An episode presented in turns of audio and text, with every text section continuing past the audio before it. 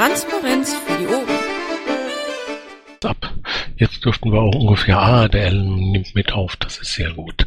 Dann sag ich mal Hi, hallo hier im Dicken Engel mit einer Live-Übertragung aus Kurdistan. Wir haben hier nämlich den Ennolenzer aus Berlin, der hat, äh, der ist Pirat und hat äh, mit dem Gunther aus Erbil, der dort einen deutschen Biergarten betreibt, eine Aktion gemacht oder macht gerade eine Aktion, wo wir äh, per SMS äh, ein bisschen was spenden können. Ich glaube 5 Euro oder sowas und davon kommen 4,83 Euro, wenn ich mich richtig erinnere, direkt beim Gunther an. Und äh, der setzt das um, kauft irgendwie Wasserflaschen und bringt die zu Menschen, die die ganz wirklich brauchen. Und heute Abend wollen wir ein bisschen über diese Aktion reden und wenn äh, wir fertig über diese Aktion geredet haben, dann ist das eine ganz, ganz tolle Gelegenheit. Sowohl Enno als der Gunther haben hier äh, Ah, er hat schon gepostet. Enno, du musst es an den Baum posten, äh, weil ich weiß es schon. Ähm, dann ist es eine ganz tolle Gelegenheit, mit äh, mehreren Leuten zu reden, die in Kurdistan leben.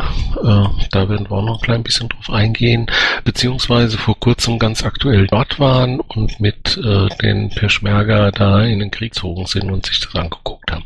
Und Enno, ja, ich werde deine SMS äh, noch gleich mal an den Baum weiterleiten. Vielleicht erzählt ihr beide äh, kurz mal was über euch. Lassen wir dem Gast den Vortritt. Gunther.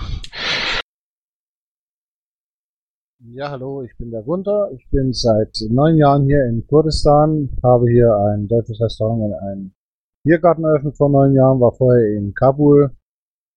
Davor war ich bei der Bundeswehr als Verpflegungsgruppenführer, habe 14 Jahre dort meinen Dienst geleistet, war die letzten äh, vier Jahre meiner Dienstzeit im Balkan, insgesamt 1400 Tage im Einsatz. Und äh, wenn die Frage nachher kommt, warum ich das mache, es ist einfach so, dass ich äh, festgestellt habe im Einsatz, dass wir Zivilisten für Hilfsorganisationen in diesen Ländern wie, Kabul, äh, wie, wie Afghanistan oder auch im Balkan äh, nichts vorhanden war, wo man hingehen konnte abends und äh, warum sollte ich irgendwo in einem Krankenhaus als Koch anfangen, wenn ich mich dann selbstständig machen könnte. Wie gesagt, bin seit neun Jahren hier und seit äh, die unsägliche Geschichte mit der ISIS angefangen hat, bin ich äh, hier am, am gucken, wo ich helfen kann und wo ich irgendwie mich nützlich machen kann. Mehr zur Aktion dann später. Ich denke, jetzt übergebe ich das Wort an Enno.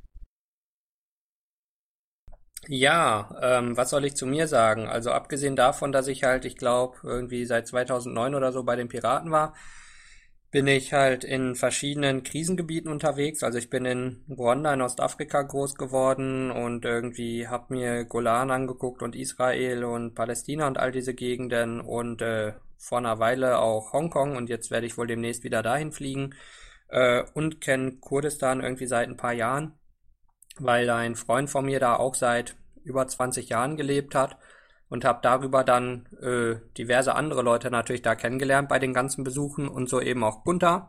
Und äh, Gunther und der jetzt fehlende Tobias Huch ähm, zusammen, also ich habe Tobias dann gesagt, er soll da auch mal hinfliegen, weil der ist sonst in Liberia und so unterwegs, aber hat auch keine Angst um Krisengebiete. Und äh, Gunther und Tobias kamen dann irgendwie zusammen auf die Idee, diese Aktion zu machen. Also eigentlich eine simple Möglichkeit, um ein bisschen zu spenden. SMS schicken und dann werden davon Flaschen gekauft und der Weg ist halt ultra kurz. Also man spendet, Gunther holt die Flaschen, verteilt die, versteht jeder. Und damit dachte ich, das ist eine echt geile Spendenaktion und deswegen äh, versuche ich die halt nach besten Möglichkeiten zu pushen.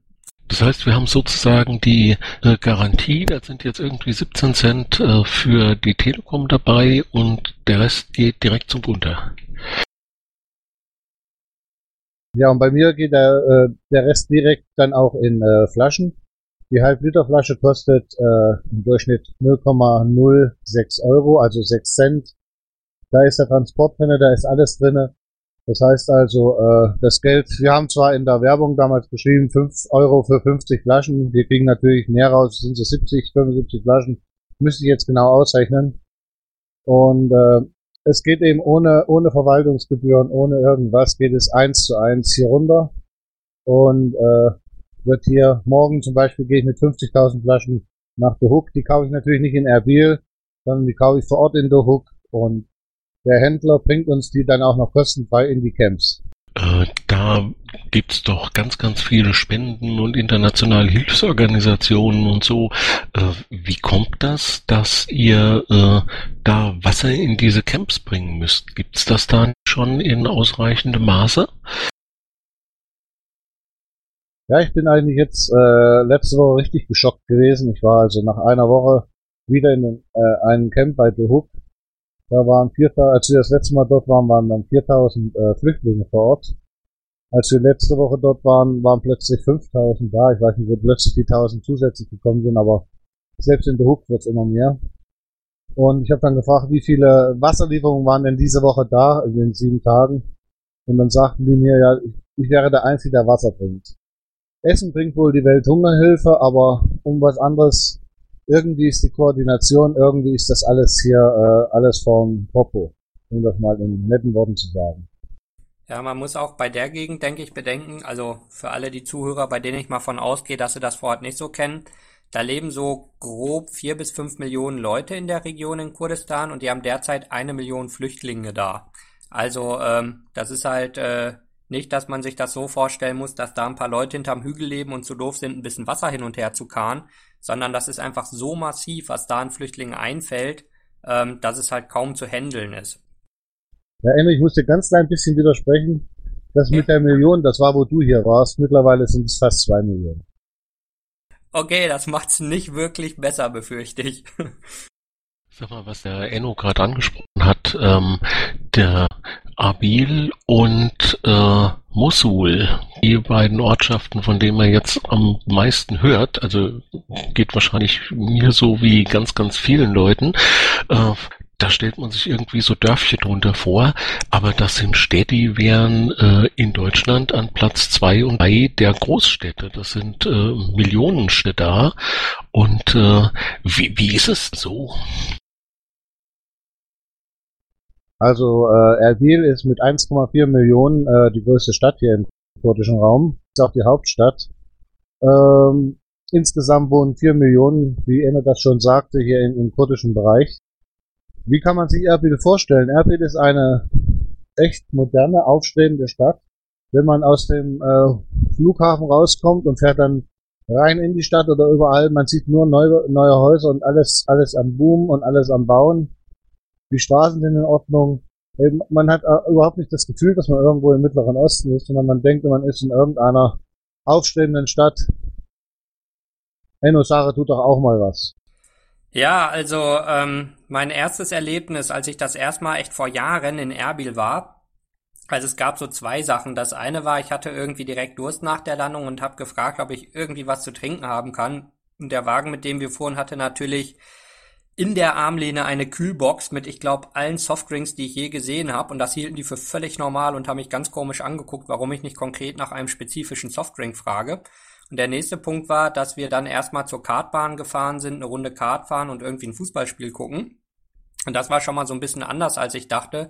Nebendran ist dann halt so ein 25 Etagen Divan 5 Sterne Hotel und dann gibt's irgendwie noch von allen großen Luxusketten äh, so die Resorts da und äh, es gibt riesige, toll beleuchtete Bürotürme.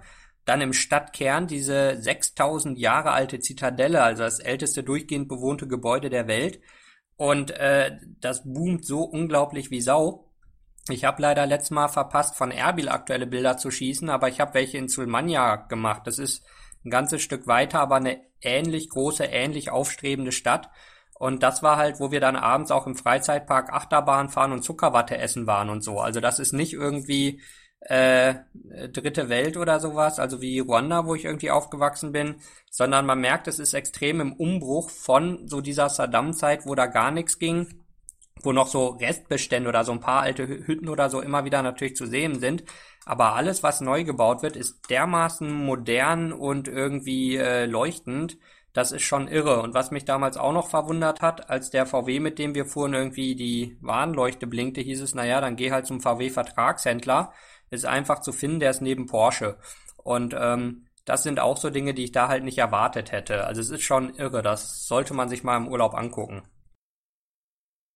Ja, äh, was auch noch äh, ergänzend ist, äh, wie gesagt, es gibt hier alles, auch die unnötigen Dinge wie eine Eisbahn und so weiter und so fort Jetzt sagen die Leute ja, warum, warum brauchen sie dann unsere Hilfe?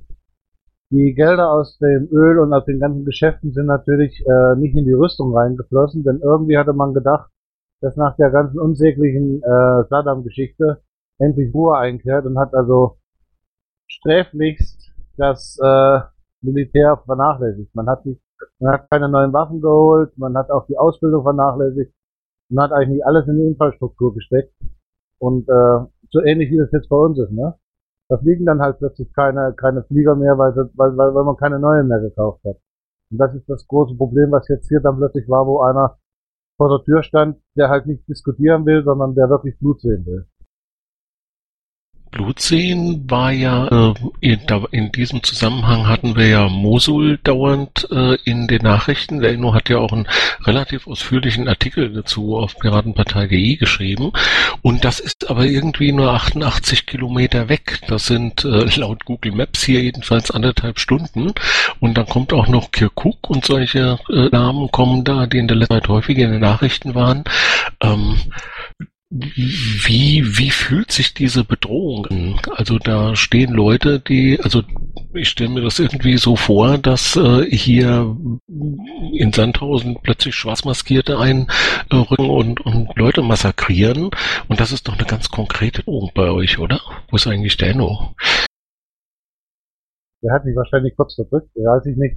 Äh, nein, äh, ich sag mal so, bevor die ISIS da war, war Mosul auch schon ein Hotspot.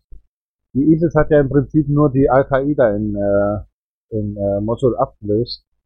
Mosul war eine No-Go-Area vom, vom ersten Tag an. Äh, Kirkuk war so, so lala.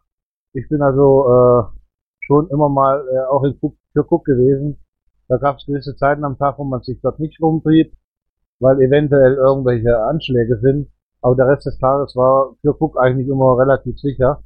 Mosul war den ganzen Tag gefährlich und äh, wie gesagt, jetzt ist äh, die Steigerung von schlimm ist jetzt tatsächlich eingetreten und die ISIS hat jetzt da äh, quasi äh, die Stadt eingenommen und und und äh, es war wahrscheinlich auch relativ einfach, weil die eine gewisse Ruhe und Frieden natürlich reingebracht hat, wenn jemand äh, die Kriminalität ist fast auf null in, in der Stadt, weil für einen Diebstahl jetzt sofort die Hand abgehakt wird und äh, es ist halt die Scharia wird dort angewendet und äh, unter Schreckensherrschaft wird natürlich auch alles etwas ruhiger, denke ich mal. Und äh, viele Leute empfinden das sogar als gut, wenn man mit Mosul-Leuten äh, spricht, dass sie jetzt erstmal Ruhe haben. Wäre das in Abil auch so? Ich hab's nicht verstanden. Äh, würde das in Abil auch so aufgenommen? Ja, ja, wir, äh, wir, das ist schon ein Gespräch, äh, in Gesprächen drinnen, ne? Ich habe äh, einen Mitarbeiter von mir, der ist äh, in der ersten äh, Flüchtlingswelle vor neun Jahren äh, aus Mosul weg, ein Christ. Den hat damals die Al-Qaida der Familie das, das äh, Ultimatum gestellt, gehen, zahlen oder konvertieren oder, oder, oder getötet zu werden. Also das ist ja jetzt nichts Neues von der ISIS, das machte ja die Al-Qaida, das machten ja alle schon so, aber nicht so extrem jetzt die ISIS. Äh, der ist jetzt seit acht, Jahr, äh, neun, acht Jahren auch bei mir und arbeitet bei mir. Und äh, es ist, wie gesagt, es ist jetzt nur noch mal eine, wenn man denkt, es ist schlimmer, schlimmer geht's nimmer, es geht immer schlimmer. Weiß ich seit jetzt.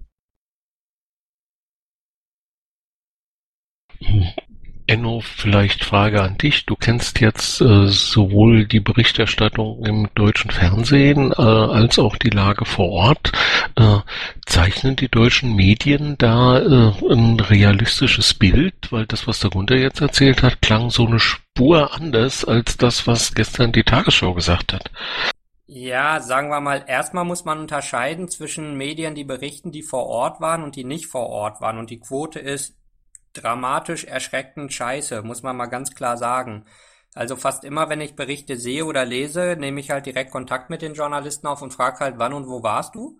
Und dann gibt's halt die ganz wenigen, die einfach sagen, na, ich war dann hier und dann war ich da. Und die haben auch meist ganz andere Berichte als die, die sagen, na, wenn sie irgendwelche äh, Sachen daran zu meckern haben, können sie sich an die Rechtsabteilung wenden. Da kann man sich dann halbwegs vorstellen, wo die waren oder wie der eine von einem sehr großen deutschen Medium, den ich während er live aus Erbil berichtete, in seinem Büro in Istanbul erreicht habe.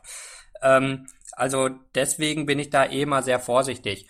Allgemein würde ich sagen, ähm, ist ganz oft einfach der Fall, dass die Medien hier überhaupt keine Ahnung haben und irakische Armee, Peschmerga, PKK und so zum Teil in einen Topf werfen oder auch, äh, sagen wir so halbwegs absichtlich Aufnahmen aus Syrien nehmen, äh, obwohl sie irgendwas über Erbil erzählen und das geht in alle Richtungen kreuz und quer. Also man muss da echt wahnsinnig aufpassen, was die wie wo berichten.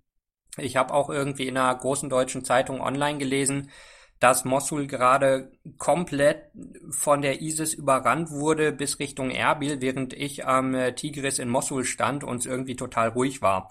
Also von daher gebe ich da relativ wenig drauf. Ich würde insgesamt sagen, es gibt wenig Medien hier, die wirklich ein gutes Bild zeichnen und die wirklich gut wiedergeben, wie die Lage vor Ort ist. Also zum einen äh, war äh, Stern TV, nein, Spiegel TV vor kurzem da äh, Spiegel TV war wirklich da bis vor zwei Wochen, hat richtig gut berichtet und interessanterweise hat die Bild jetzt das zweite Mal schon äh, eigene Leute direkt vor Ort in Erbil und auch bis an die Front und so geschickt. Die haben sogar mit dem ehemaligen irakischen Ministerpräsidenten und so weiter gesprochen. Das ist richtig irre, was die da an Aufwand auffahren und dann leider so mittelmäßige Bildartikel oft rauskommen. Also was, was halt schade ist, weil ich von denen gerne äh, in einem anderen Medium die Artikel lesen würde. Und äh, deswegen würde ich sagen, was man hier mitkriegt, ist sehr, sehr, sehr schlecht, weil oft die Nachrichten auf wochenalten Agenturmeldungen oder so basieren und wir deswegen äh, entweder Sachen haben, die mit alt und neu vermischt sind oder wo Gruppierungen durcheinander geworfen werden oder wo die Leute von der Geografie gar keine Ahnung haben. Deswegen würde ich sagen, wenn man das so ungefiltert quer durch die allgemeinen äh, Sachen liest, die man hier so in den Medien hat, dann hat man ein sehr, sehr schlechtes Bild der Lage. Sondern ähm, insgesamt schien es mir auch, als ich vor Ort war, dass es deutlich besser ist als hier gesagt. Ähm, und dass man eben gerade, wo die Front verläuft und solche Sachen wahnsinnig differenziert sehen muss, weil wenn man hier die Karten sieht mit so großen farbigen Flächen, dann ist es oft so, dass eigentlich die Kämpfe und einzelne Dörfer gehen und dazwischen sind einfach große, so sagen wir mal, wüstenähnliche Gebiete um die kämpft keiner, weil da ist einfach nur Wüste und eigentlich müsste man das in vielen kleinen Punkten darstellen als in großen Flächen. Und dann kann man auch sagen, die einen haben 50 Prozent mehr oder weniger oder die anderen an Fläche. Deswegen würde ich sagen, pauschal ist es sehr schlecht zu sagen, ob die deutschen Medien da ein ordentliches Bild zeichnen oder nicht. Aber im Allgemeinen würde ich sagen, muss man sehr suchen, um aktuelle, akkurate Berichte zu kriegen. Gunther, tust du dir ab und zu die Tagesschau an? Ihr habt ja tolles Internet da. Ja, äh, für die Tagesschau brauche ich kein Internet, das kriege ich so über, über Satellit und das ZDF kriege ich auch. Äh, das Problem ist, äh, zeitmäßig verpasse ich die meistens. Ich gucke dann meistens morgens das Frühstücksfernsehen, weil das ist so, äh, wir sind ja eine Stunde weg von euch zurzeit noch und äh, äh, da gucke ich mir halt früh äh, das MoMA an oder das Mittagsmagazin und, und gucke mir da so ein bisschen die Berichte an. Äh, was ich zu Enno noch zu sagen äh, hätte. Erstmal, Enno, äh, gute Nachrichten. Dr. Roche ist wieder bestätigt worden als stellvertretender Ministerpräsident. Äh, er soll ja Finanzminister werden, aber Finanzminister ist ein anderer geworden, aber auch ein Viertel. Und ich finde, das ist eine ganz gute Sache. Wir haben mit Dr. Roche gesprochen, wir waren draußen an der Front und wir haben uns das auch alles angeguckt. Die Front, wir reden hier von 1700 Kilometer Frontlinie, die um Kurdistan rum ist. Und äh, da hat Enno recht, es sind punktuelle Hotspots, an denen gekämpft wird. Das ist äh, bei Mahmur, das ist bei Kalak, das ist bei äh, das ist bei Quer. Das sind so so so so so Schlagworte, die die man zwar in den Nachrichten hört, aber auch da äh, sind auch, auch unterschiedliche Sachen. Ich habe also äh, Dörfer gesehen, wo die ISIS zwar angeblich noch dort ist, aber man sieht die schwarzen Flaggen nicht mehr. Dann habe ich dann die, die, die Peschmerga gefragt, warum keine schwarzen Flaggen? Und dann haben die Peschmerga ganz stolz gesagt, weil sie Angst haben mittlerweile. Also möglicherweise die Berichterstattung auch deutlich hinter den äh, Ereignissen her. Ich habe äh, gestern gehört, äh, dass die ganze Truppe Islamischer Staat irgendwie das sind nur 30.000 Leute. Das weiß leider keiner so genau, wie viel sind. Es wird alles vermutet. Das sind alles äh, ja, Spekulationen. Am Anfang hieß es ja, das sind bloß 200, die rübergekommen sind äh, aus, aus Syrien.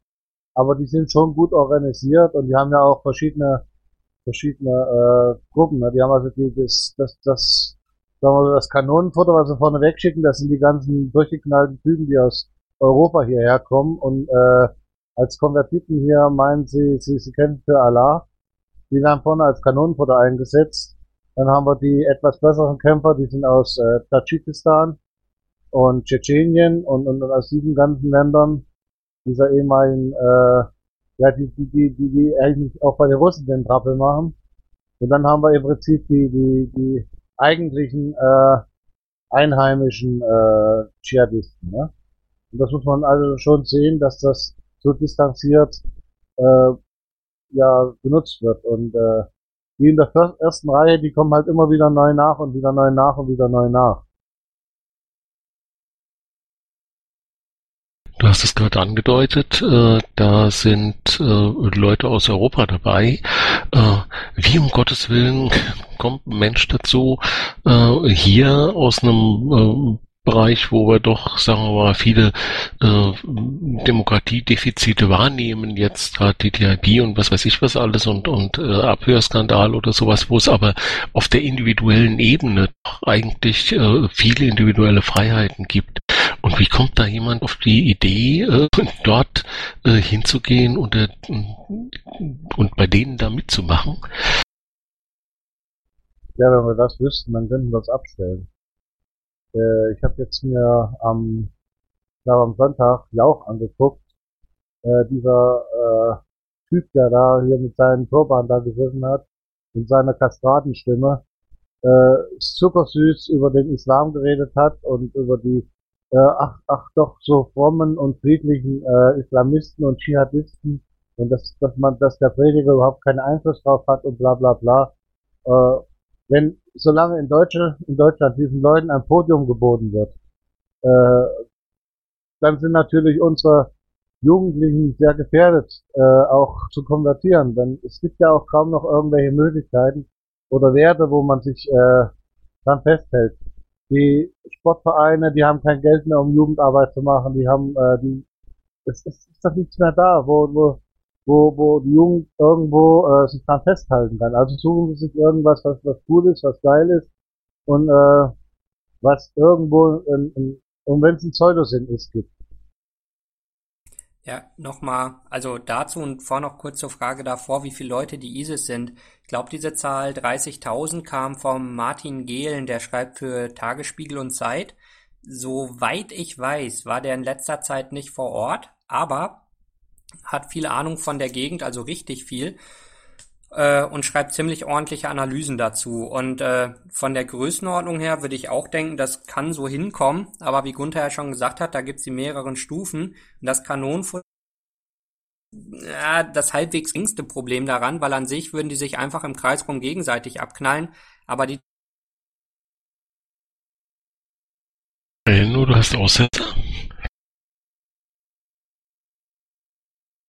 Enno ist weg. Ja, damit ich da ein bisschen noch was das Loch stopfen.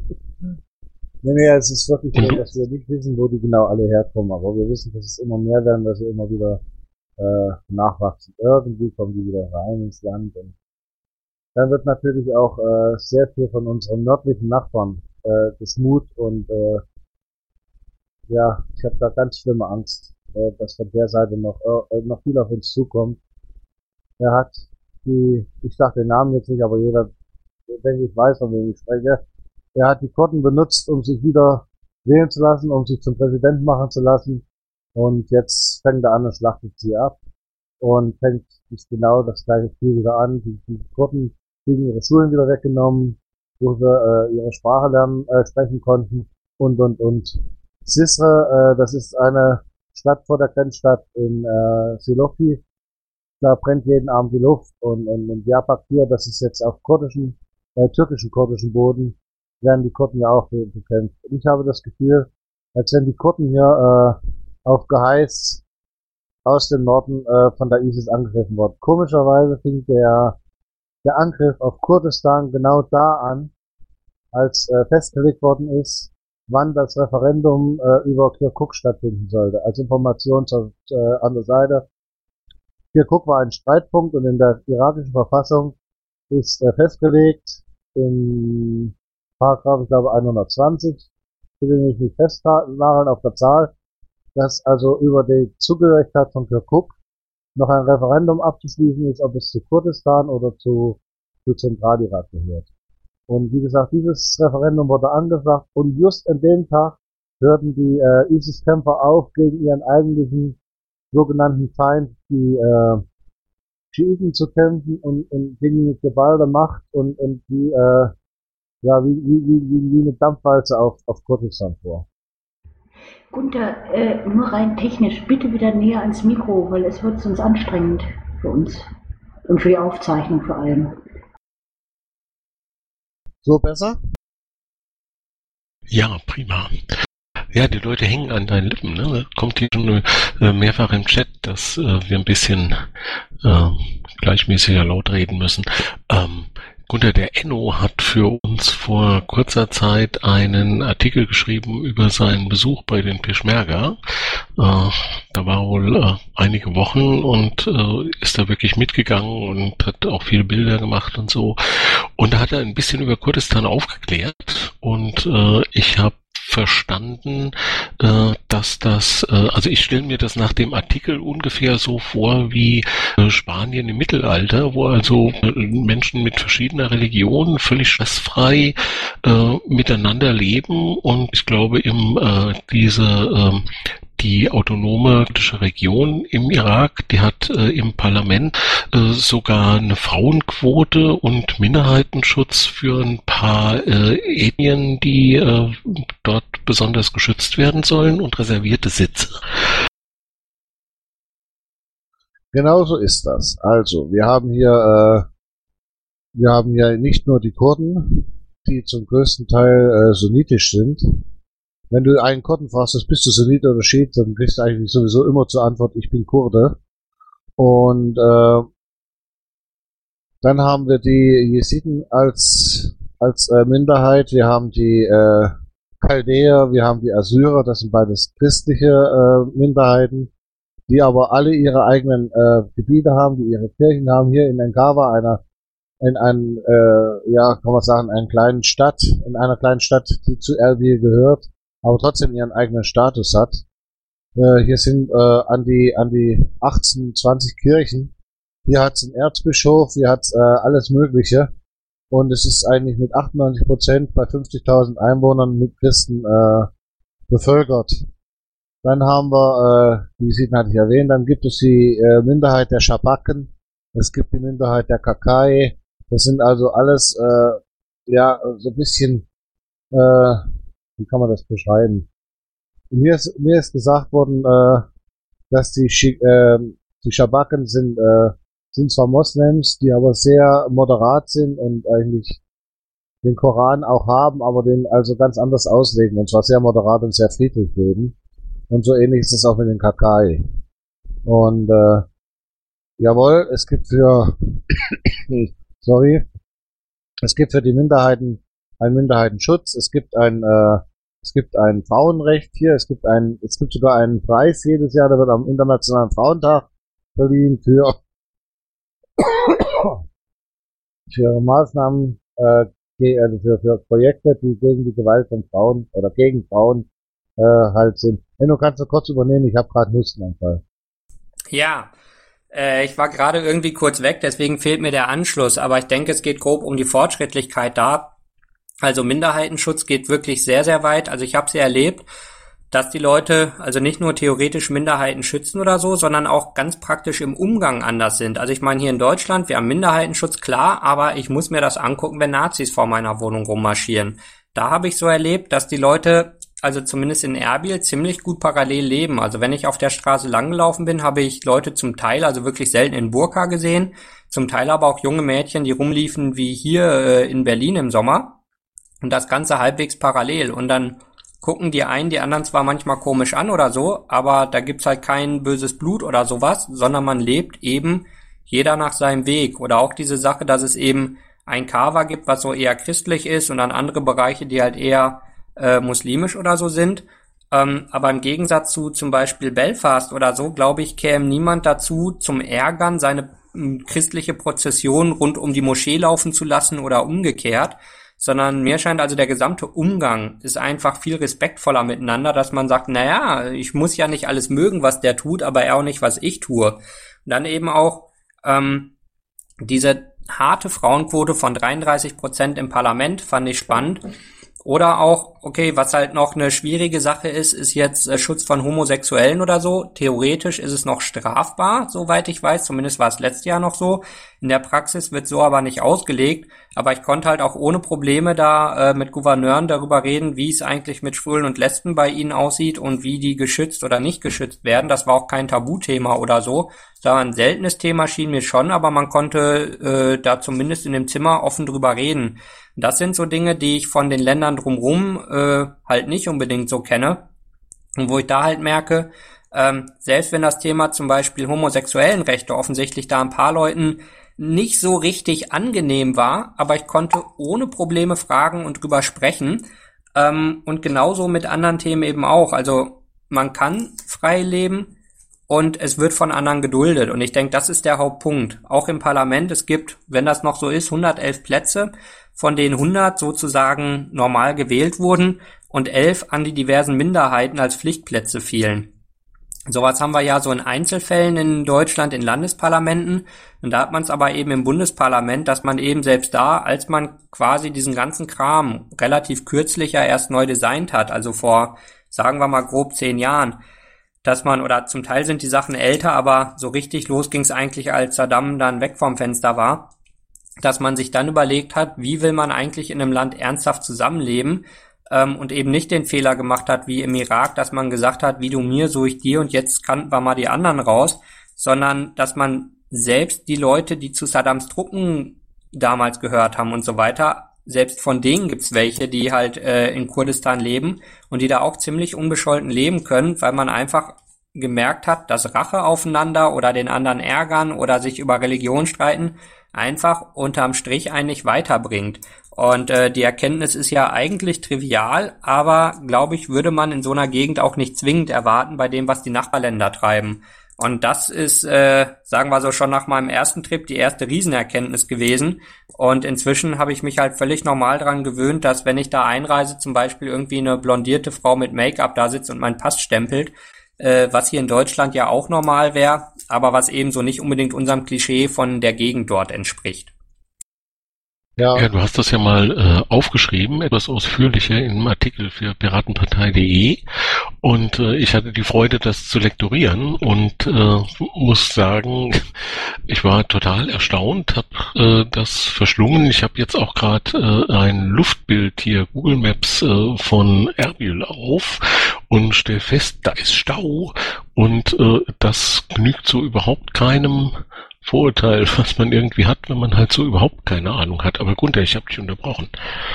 Ja, ich wollte euch jetzt nur sagen, äh, auf, auf den Druck der Straße hin, muss ich sagen, haben wir jetzt am Donnerstag doch noch ein Oktoberfest, äh, kurzfristig eine Oktoberfest-Light-Version organisiert, weil zu viele Leute sagen, macht das Oktoberfest.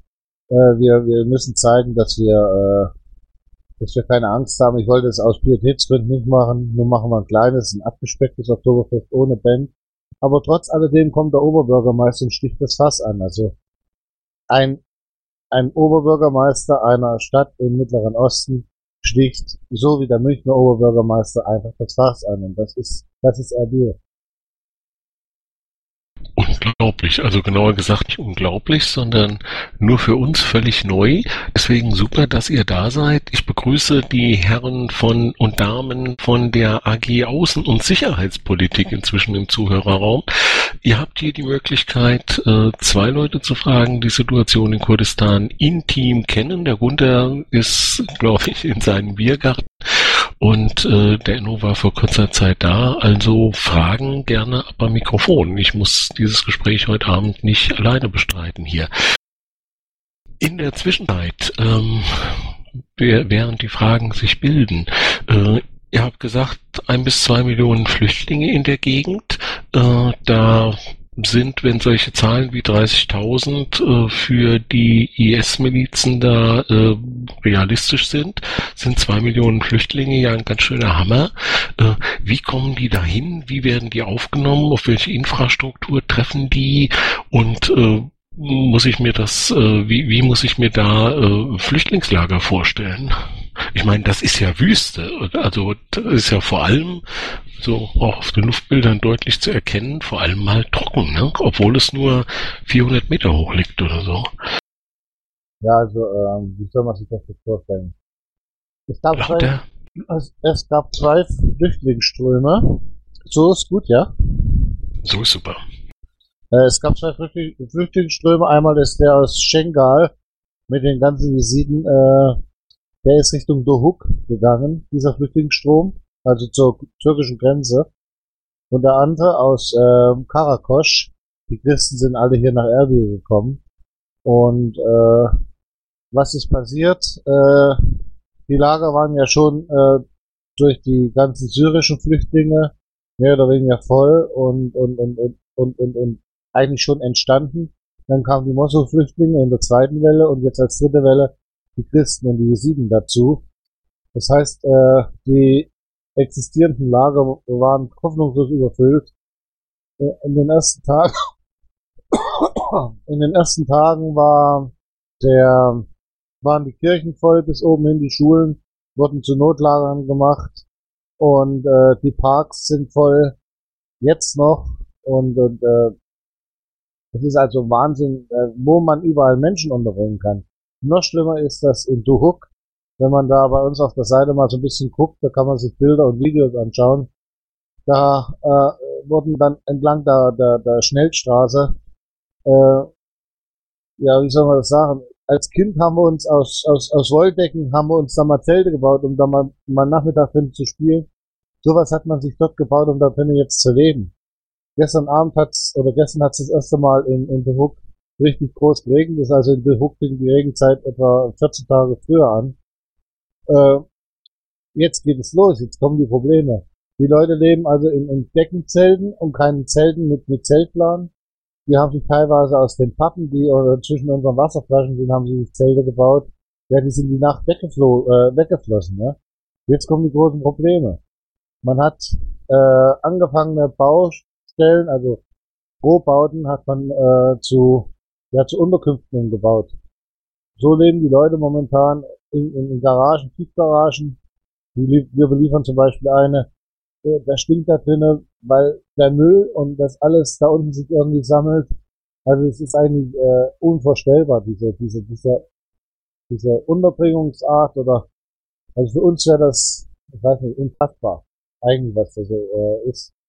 Aber äh, man, man versucht jetzt momentan äh, leerstehende Wohnungen anzumieten und auch ähm, Hotels, für die Hotels dann im Prinzip zu befüllen, so dass man die Leute aus den Darts, aus den, äh, sagen wir so, diesen schwarzen oder, oder nicht, nicht befestigten Camps in Gebäude reinkriegt, jetzt zum Winter hin.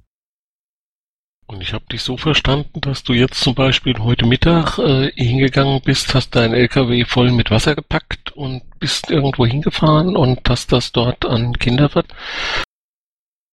Nein, heute nicht. Heute ähm, habe ich äh, andere Sachen. Heute habe ich das Oktoberfest. Äh, na, wie nochmal? Das Oktoberfest äh, vorbereitet. Lauter. Morgen. Heute habe ich das Oktoberfest vorbereitet und morgen äh, gehe ich um 7 Uhr fahre ich hier weg dann fahre ich mit, äh, mit dem Auto nach äh, Dohuk, fahre dort zu meinem Wasserhändler. Dort steht schon mal ein kleiner, eine kleine äh, Lorry, also mit, mit 7000 Flaschen bereit, die wir dann an der Straße verteilen. In der Zeit, wo diese 7000 Flaschen verteilt werden, geht also der 50.000 Lit, äh, 50.000 Lit, äh, Flaschen LKW dann auf die Fahrt in das große Camp und dort wird dann im großen Camp verteilt. Also auch wenn Gunther das mal eben so lockerflockig sagt von Erbil nach Dohuk, man auch äh, wissen, zum einen, da fährt man halt nicht Autobahn, aber man fährt eine ganz brauchbare äh, Landstraße, aber das ist meist so zweispurig oder so. Also es dauert schon eine Weile. Und äh, ich find's Fahren da schon ziemlich anstrengend, zumindest wenn ich deutschen Verkehr, selbst wenn ich in Berlin Mitte wohne, wenn ich das gewohnt bin, ist es eine andere Nummer und ich weiß nicht genau, äh, aber wir haben auch immer so zwei bis drei Stunden, je nachdem, Gebrauch pro Richtung. Also das ist schon, ist schon eine ganz schöne Nummer, da mal eben hinfahren zum Sachen verteilen. Also das ist nicht eben um die Ecke. Wenn man das auf Google Maps guckt, ist das, glaube ich, auch gar nicht so lang, aber man fährt halt schon eine Weile. Wie ich das vorhin verstanden habe, Gunther, hast du gesagt, äh, die Flüchtlinge dort werden zwar mit Essen versorgt äh, von Welthungerhilfe oder sowas, aber trinken gibt's keins. Das sind doch ganz viele Kinder. Wenn ihr da äh, Wasser hinbringt, äh, ist da, kriegt da jedes Kind irgendwie wenigstens eins, eins anderthalb Liter Wasser am Tag? Also so das, was wir hier als Mindestbedarf sehen. Also äh, dieses Camp, was, da, was ich da besprochen habe, Sprechtaste runter. Du bist gerade weg. Moment, ich habe ein Problem. Okay. So, jetzt besser, ne? Ja, oh, jetzt ist super. Jetzt hast du tollen Ton.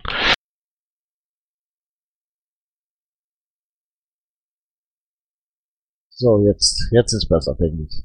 Also, äh, die Kinder, die kriegen natürlich auch anteilmäßig. Hier, ich habe das jetzt das mitgekriegt, dass zum Beispiel in der letzten Woche im Prinzip pro Person in dem Camp nur 0,6 Liter Wasser am Tag äh, zur Verfügung stand pro Person. Deswegen fahren wir jetzt also jetzt schon wieder das zweite Mal. Also wir waren am Samstag dort und jetzt geht's am Mittwoch wieder hin. Und äh, wir werden das äh, jetzt wahrscheinlich zweimal beliefern, solange das Geld reicht. Wir haben allerdings auch nur noch 10.000 Euro übrig von den gesamten Spenden. Ne? Wir haben jetzt für äh, 25.000 Euro Wasser verteilt und äh, 10.000 Euro sind jetzt im Spendenkonto, im Spendentopf drinne, weil es auch irgendwie alles nachgelassen hat. Da wollen wir hoffen, dass wir wenigstens ein bisschen äh, PR dafür machen können. Der Alex ist am Mikrofon, Koordinator Außen- und Sicherheitspolitik. Hi Gunther, ähm, wie schaut's eigentlich aus? Also äh, jetzt kommt ja der Winter und äh, sagen wir es mal so, ähm, hier denkt man sich, okay, das ist ein südliches Land, aber ich glaube, der Winter in dieser Region kann auch seine Tücken haben. Ich meine, sind die Flüchtlinge, die Flüchtlinge sind bestimmt nicht äh, oder die Flüchtlinge, die konnten bestimmt nicht mit so viel ähm, Ausrüstung versorgt werden, damit sie das gut überstehen. Ähm, da besteht noch enormer Bedarf. Kannst du darüber was sagen? Ja, äh, wir haben äh, hier unwahrscheinlich viele Solidarität unter den Kurden. Es wird also gesammelt, es werden äh, Sachen hingebracht. Auch die Internationalen, die hier vor Ort sind. Es wird wirklich alles Mögliche gemacht, um den Leuten Klamotten zu bringen und, und, und die auszustatten mit, mit Kleidung. Es wird nicht so kalt wie bei uns, aber äh, die Nächte werden schon äh, im, im Januar dann äh, frostlich. Tagsüber ist es eigentlich relativ warm, da ist es so um die 10 Grad bis, bis 15 Grad, also ein, mittlerer deutscher Sommer. Aber es ist halt viel Regen und, und es ist sehr unangenehmes Wetter. Das ist, also es geht in die, in, die, äh, in die Knochen und es geht vor allen Dingen auch aufs Gemüt. Aber wie gesagt, hier ist unwahrscheinlich viel Solidarität auch von den Kurden für diese Leute. Also es ist nicht so, dass die Kurden nicht selber was tun. Und wir können also nur unterstützen, soweit wie möglich. Nur jetzt in Deutschland Sachen zu sammeln, dann hier runter, dann stehen die an der Grenze oben, werden von den Türken nicht durchgelassen und, und, und. Also es ist alles ein bisschen, alles sehr schwierig, ne? Diese Problematik, oh, Entschuldige, Alex. Nee, sag.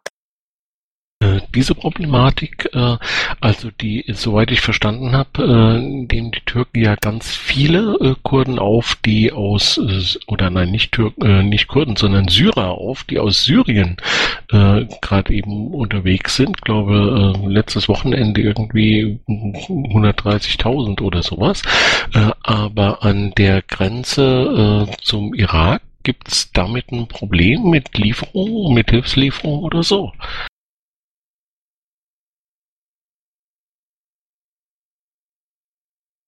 Also unser lieber Nachbar, äh, unser lieber äh, NATO-Partner spielt ja ein doppeltes Spiel. Das spreche ich auch ganz offen an. Äh, er ist ja absolut äh, gegen, gegen Kurdistan und gegen, gegen von, von, für die Kurden und das sieht man ja auch daran, dass also die ISIS-Kämpfer in der Türkei behandelt werden und dass die ISIS-Leute hin und her können und werden beliefert und an der Grenze zu zu äh, zum Irak oder zu Kurdistan stehen die Hilfskonvois und können nicht durch, weil sie nicht abgefertigt werden. Oder die Flüchtlinge am Anfang nicht durch durften in Richtung äh, Türkei. Also Erdogan spielt ein absolut beschissenes und äh, faschistisches Spiel hier momentan. Das heißt, wenn man helfen will, ist man wirklich auf äh, solche Möglichkeiten, wo wir, wo man wirklich Geld vor Ort bringt, dass dort lokal was organisiert werden kann, angewiesen.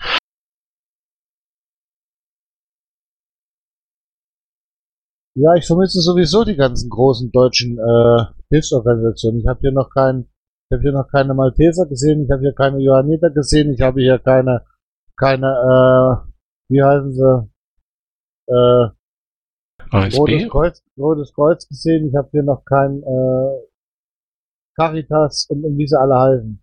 Die vermisse ich eigentlich alle hier. Ab und zu läuft einmal das UNHCR und man so ein weißes Auto über die Füße. Oder äh, Kandil ist hier eine, eine Hilfsorganisation, die man sieht. Aber die ganzen Großen, die da, ich weiß nicht, wo die sind. Ich kann es euch nicht sagen.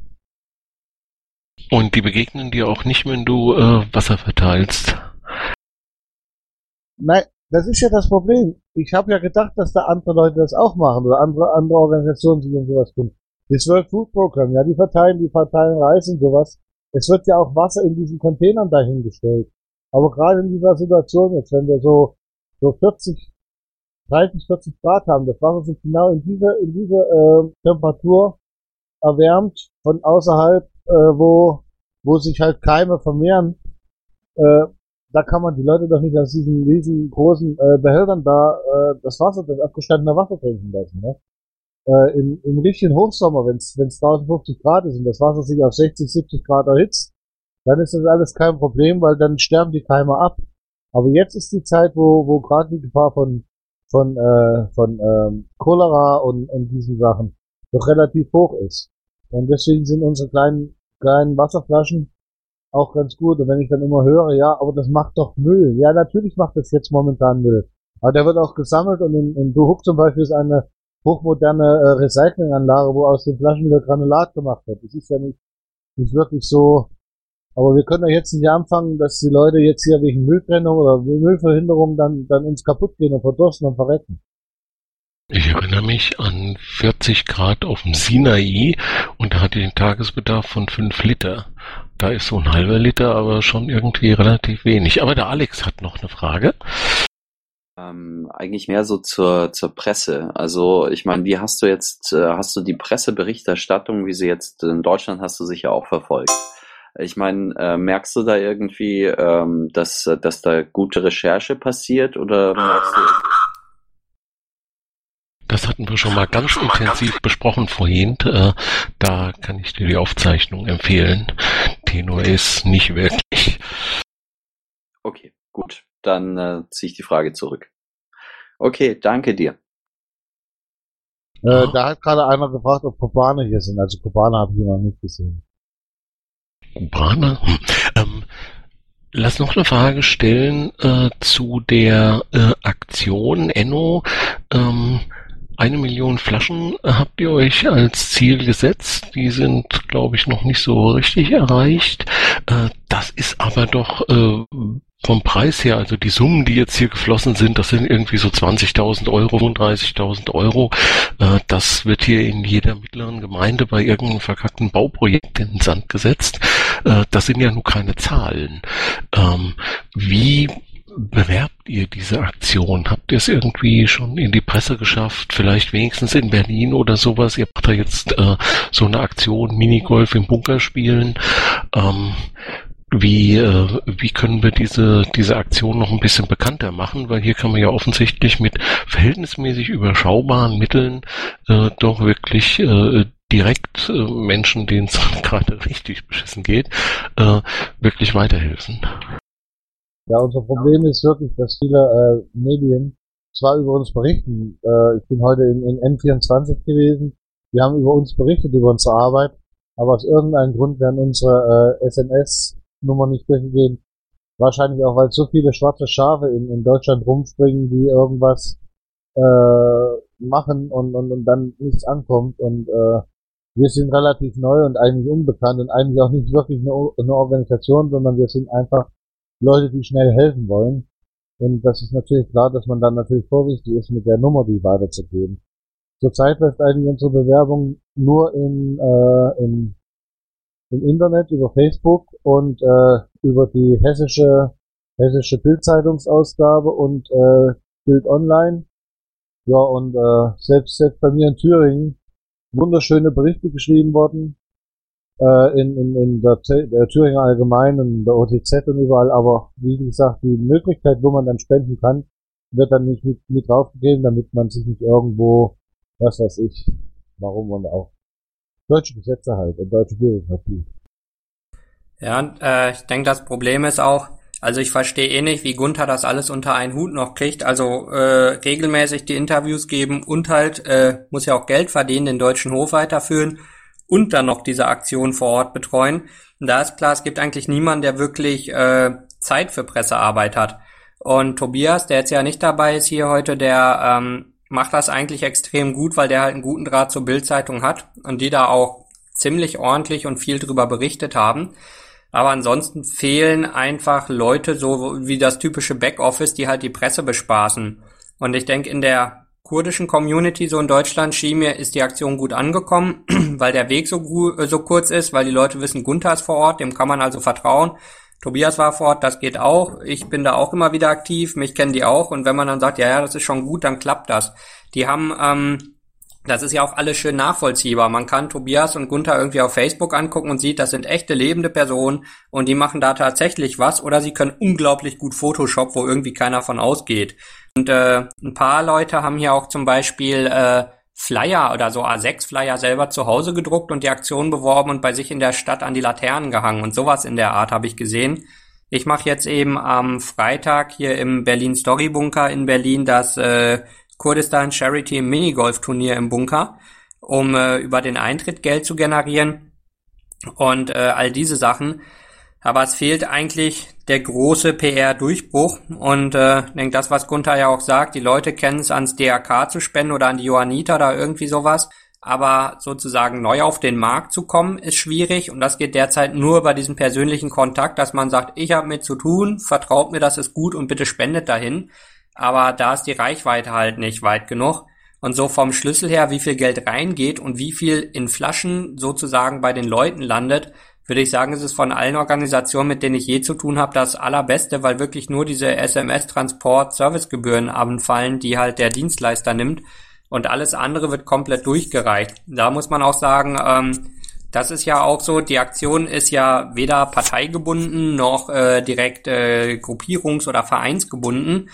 Und die äh, jungen Liberalen in Rheinland-Pfalz, glaube ich, sind die wickeln den, äh, den SMS-Transport ab und haben eigentlich auch nicht viel von, bis auf so ein bisschen PR, aber so richtig dick ist die Nummer für die auch nicht. Ähm, und ansonsten äh, würde ich sagen, ist die Nummer eigentlich so simpel, dass schon lange jemand anders hätte drauf kommen können. Aber irgendwie, das war einfach so ein Klassiker von ein paar Beteiligte, passen gerade zusammen, ziehen das Ding durch, aber haben vor überhaupt nicht richtig geplant, wie man das zu einer fetten PR-Nummer macht, was ja sonst bei einer großen Organisation wahrscheinlich zum Teil auch anders ist. Wie können wir jetzt eine gute PR-Nummer machen? fragen sich die ein und ganz andere in der Organisation kriegen's Geld und können es dann verteilen. Also was natürlich viel besser und bequemer ist, aber es fehlt einfach an Leuten. Und was man jetzt machen kann, ist, jeder, der hier unten in der Liste ist, nimmt den Link, wirft den bei sich nach auf Facebook und Twitter und sagt, ich war im Mumbeln mit denen, die das machen, also vertraut mir und schickt da sofort Kohle hin, äh, weil das könnte ohne aufzustehen und das ist eine gute Sache. Und eben einfach Stück für Stück Leute anspitzen, im Prinzip über diese Chain of Trust. Also ich kenne wen, der macht das direkt und deswegen ist das eine gute Aktion. Ich glaube, das ist der einzige Weg, den wir derzeit so richtig machen können, leider. Ja, eigentlich schade, dass solche direkten Sachen, die ja eigentlich äh, uns viel näher liegen sollten als Piraten, äh, dann so ein bisschen unter der Hand laufen. Also ich erwarte in ganz, ganz vielen deutschen Städten, ich sehe ja, wo ihr alle herkommt, äh, erwarte ich jetzt Zettel an den Laternen mit dieser SMS-Nummer da drauf. Ja, wie gesagt, das ist, äh, das sind Aktionen von, von Freunden, die das also auch, äh, wie heißt das nochmal, äh, ja, die das auch für gut befinden und, und das im Prinzip weiterbringen wollen. Ne? Wenn ich überlege, dass ich allein in meinen Ortschaft, das ging ja, bevor das richtig mit der SMS auch losging, haben die Leute ja bei mir auf mein Konto überwiesen, damit wir anfangen konnten. Da haben wir äh, 3.500 Euro zusammengekriegt. Das heißt 10% der Gesamtspendensumme, die wir überhaupt haben, die kommt allein aus, aus, aus dem äh, äh, 3000 Zählenort in Thüringen, ne? wo die Leute einfach dann gesagt haben, jetzt spenden wir einfach mal, weil wir, wir kennen den und wir machen das. Und äh, man darf auch nicht, äh, man darf es nicht, ich finde das so super, dass es doch so viele gibt, die einfach die SMS schicken. Und äh, was natürlich noch ein großes Problem ist, viele schicken die SMS, denken, sie haben gespendet und dann ist diese SMS-Nummer vielleicht nicht freigeschaltet und sie haben gar nicht gespendet. Also es ist schon wichtig, dass dann auch die Antwort kommt. Wer ein Menschenleben gerett, äh, rettet, rettet die ganze Welt. Als Antwort kommt und dann Danke für das Wasser. Ähm, wer die nicht gekriegt hat, diese Antwort, der hat auch nichts gespendet.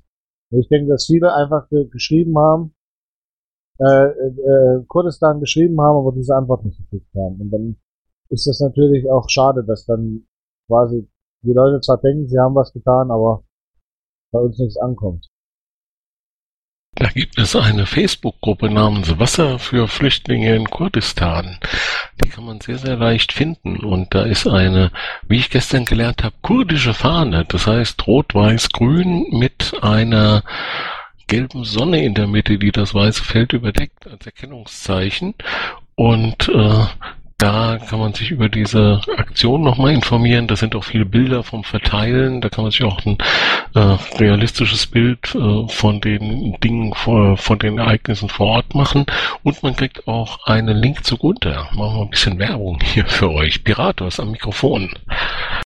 Ja, gleich eine Nachfrage dazu, weil ich habe das jetzt gerade gemacht, aber ich habe nur so ein Prepaid-Handy. Äh, geht das mit Prepaid-Handys nicht? Oder weil ich habe keine Antwort gekriegt. Wie schnell kommt denn die? Also diese Antwort kommt eigentlich umgehend und Prepaid-Handys, eben genau Prepaid-Handys können das wohl nicht, so ich das mitgekriegt habe. Aber du hast auch die Möglichkeit über www.kurdistan-wasser.de direkt zu spenden über über Lastschrift, äh, Lastschrifteneinzug oder oder oder oder ähm, oder Kreditkarte zu spenden. Sag nochmal die Domain.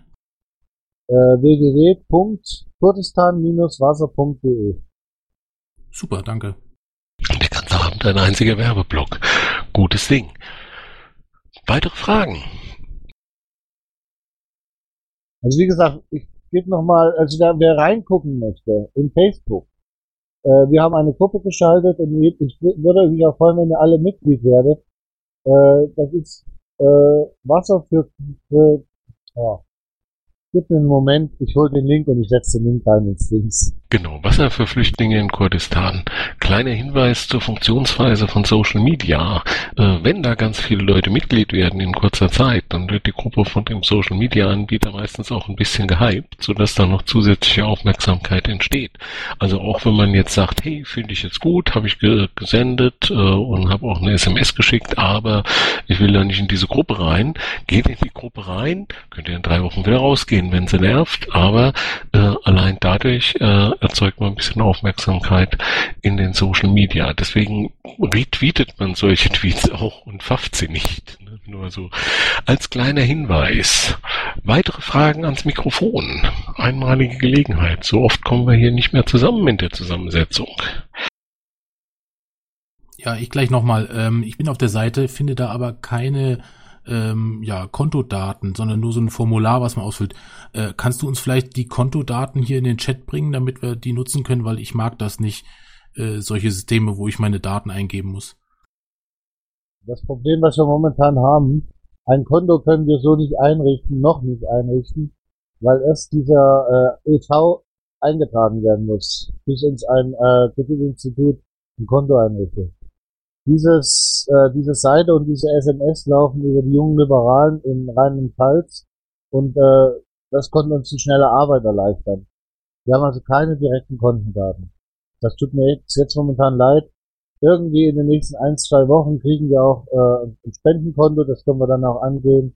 dann ist es ein äh, gemeinnütziger Verein und äh, naja, irgendwie so muss es halt jetzt erstmal so gehen.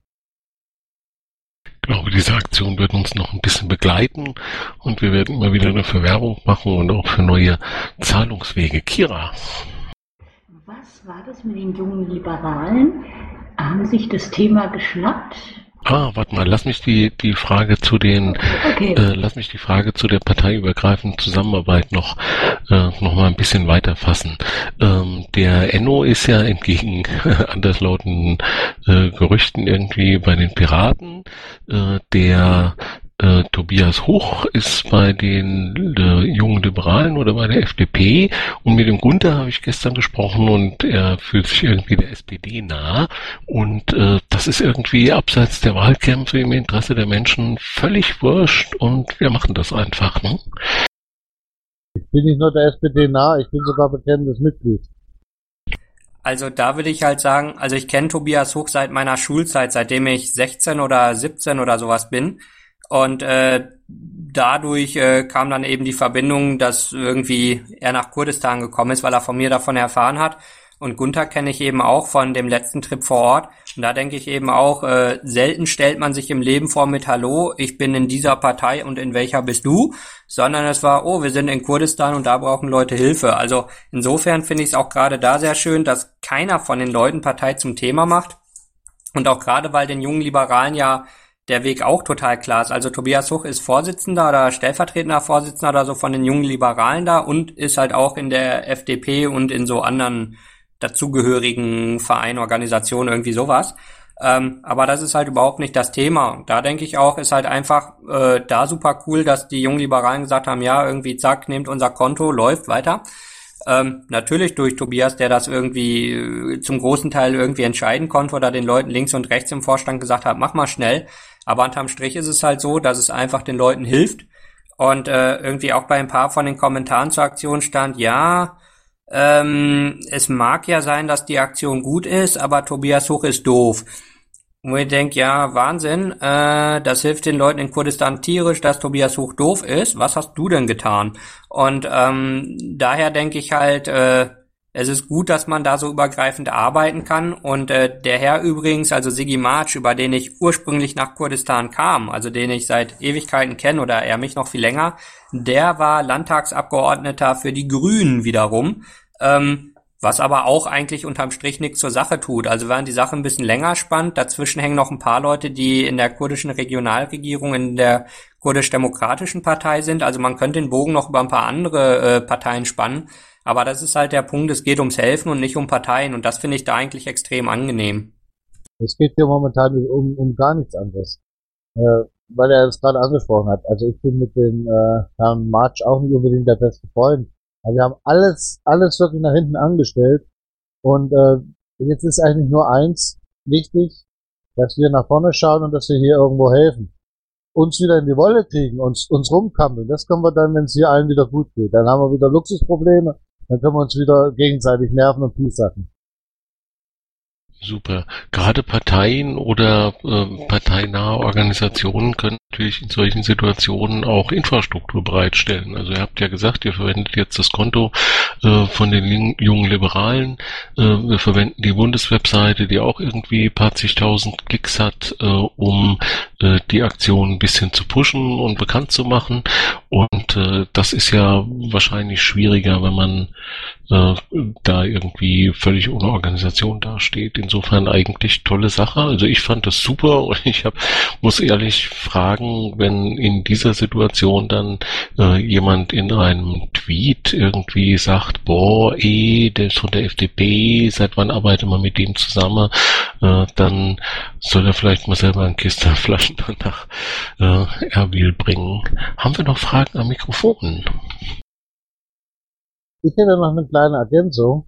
Wir sind ja mittlerweile auch äh, richtig international geworden. Wir haben also äh, eine Holländerin gewonnen, die quasi in Holland jetzt äh, auch über irgendjemand, über irgendeinen Verein eine, Konto geschaltet hat, die auch jetzt äh, in, in Holland oder in den Niederlanden, um, äh, um politisch korrekt zu sein, äh, die Aktion leitet oder, oder, oder einleitet und, und, und Leute dazu bringt, Geld zu spenden. Dann habe ich einen äh, Freund äh, dazu gewonnen, der als Künstler äh, in Hessen wohl bekannt ist, den Heiko Wolf. Äh, auch der ist jetzt dabei, äh, Künstler als Multiplikatoren zu gehen. Und wenn ihr Leute habt, die gerade in der Öffentlichkeit stehen, die vielleicht auch mal zwischendurch in einem Konzert oder bei irgendeinem Auftritt sagen können, hey, diese Aktion gibt es, da unten äh, äh, da läuft was. Oder wer hier einfach herkommen möchte, kommt einfach mal her und meldet euch bei mir an. Unterkunft gebe ich euch schon und was zu essen und was zu trinken gebe ich euch auch, wenn ihr euch das hier angucken wollt. Die Möglichkeit besteht. Flug kann ich euch nicht bezahlen, also so, so, so gut läuft das Geschäft jetzt momentan nicht. Aber wer Interesse hat, hier einfach mal zu gucken, was wir machen und äh, wie wir das machen oder wer sich auch ein Bild vor Ort machen will, äh, scheut euch nicht einfach zu kommen und, und mich einfach mal äh, ja, anzufunken. Und ich glaube, da gibt's einen deutschen Biergarten. Meine Frau lässt anfragen, äh, gibt's da Bier? Wird da lokal was gebraut oder importiert ihr was? Mal eine Frage nebenbei, die vielleicht wieder ein paar Leute ans Mikrofon äh, anlocken sollte. Ich hatte jetzt hier die eine Stunde lang eines der interessantesten Gespräche der letzten Monate und äh, bin aber mit meinen Fragen langsam am Ende. Deswegen die Frage von der Piratin. Also, dann ganz kurz zum Biergarten. Wir haben 200 Sitzplätze, das ist ein wirklich deutscher Biergarten mit allen drum und dran. Wir haben äh, Wernesgrüner am Hahn, wir haben äh, Königspilz am Hahn, wir haben Lisa am Hahn, Lisa Lager, wir haben Köstritzer Schwarzbier und wir haben Bitburger. Wir arbeiten daran, irgendwann wieder einen Hefeweizen an den Hahn zu bekommen. Den dürfen wir momentan nicht einführen, weil der Trübungsgrad so hoch ist.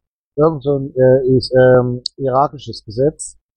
Äh, wir haben äh, Jägermeister, gut gekühlt bei minus 18 Grad. Wir haben einen guten Tequila, wir haben äh, deutsches Essen. Und äh, also wer, wer, wer jetzt hier nicht runterkommt, weil er sein, sein, sein, seine deutsche Heimat vermisst, äh, wir machen hier das aber nicht, um die Deutschen hier glücklich zu machen, zu bespaßen, sondern einfach auch wir haben 50 Prozent unserer Gäste sind Kurden, die sich einfach auch mal wohlfühlen in einer anderen Kultur. Äh, und, und wir sind gut integriert und äh, wir machen mit den, mit den Leuten einfach das zusammen. Der Rest sind äh, Leute, die hier arbeiten, Amerikaner, Franzosen, Engländer. Ich sage einen Namen, ich glaube, die einzigen, die hier nicht herkommen, sind äh, Nordkoreaner. Ansonsten haben wir, glaube ich, alle hier vor Ort. Und die, äh, dieser Teller mit der Bratwurst, den du gerade äh, gestern oder sowas auf Facebook gepostet hast, das gibt's bei euch auch. Das war nicht ich, das war ein österreichischer Gast, der bei mir am Tisch saß und äh, ich fand das äh, Bild nur so schön und hab's dann einfach weitergeschoben. Äh, ja, natürlich, wir, stellen die aber momentan selber her, weil wir die, die, die, äh, wir warten auf die, die Sondergenehmigung für die Einfuhr von Schweinefleisch wieder für, für den nächsten Container. Das dauert aber da haben uns irgendwelche Leute, die, äh, die da in Mosul sitzen, momentan haben uns dann Strich durch Rechnung gemacht. Unglaublich. Kira. Äh, Essen und Trinken ist ja eine Sache, aber man möchte ja auch irgendwo schlafen. Gibt es da irgendwas, kann man sich an dich, an den Enno oder an sonst irgendjemand wenden, und man sagt, okay, das interessiert mich jetzt wirklich, ich möchte es erleben. Wie mache ich das? Also ich habe zwei Zimmer, die eigentlich äh, nur noch an, äh, sagen wir mal, Freunde vermiete, weil ich einfach, es nervt zu sehr, äh, fremde Leute dann zu haben. Aber wenn sich jetzt einer sagt, du, ich komme jetzt aus dem, dem Grund, ich kenne dich da und daher, äh, ich würde mir das gerne mal angucken. Ich habe also zwei Zimmer, wo jeweils zwei Betten drin sind. Also ein, eins ist mit Doppelbett und eins ist mit zwei Betten. Äh, zwei Gästezimmer sind sauber, aber nicht die modernsten. Und äh, Bad ist über dem Flur, aber Wer also mal herkommen will und sich das angucken will und nicht hier äh, 150 bis 200 Dollar für ein Hotel ausgeben will, kann gerne da sich bei mir anmelden. Und äh, ich denke, da, wenn es um die gute Sache geht, ist das alles kein Problem. Leute, Saalmikrofon, wenn es um irgendwelche internen Querelen geht, seid ihr auch immer da. Also fragt, einmalige Gelegenheit, Menschen aus Kurdistan, Menschen, die in Kurdistan waren. Wie viele Leute kennt ihr, die schon mal in Kurdistan waren?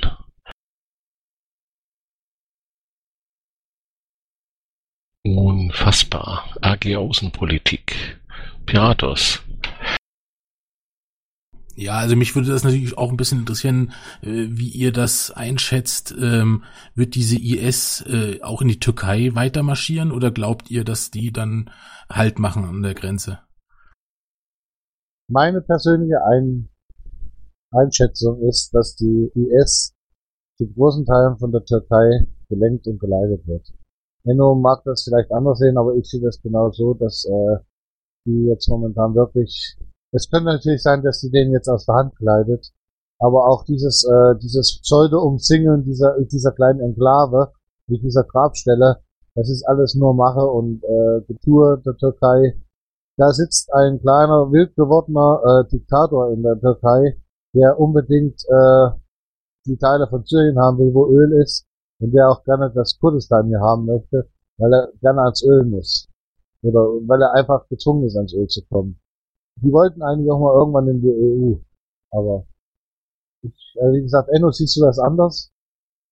Ähm, ja, nicht direkt anders.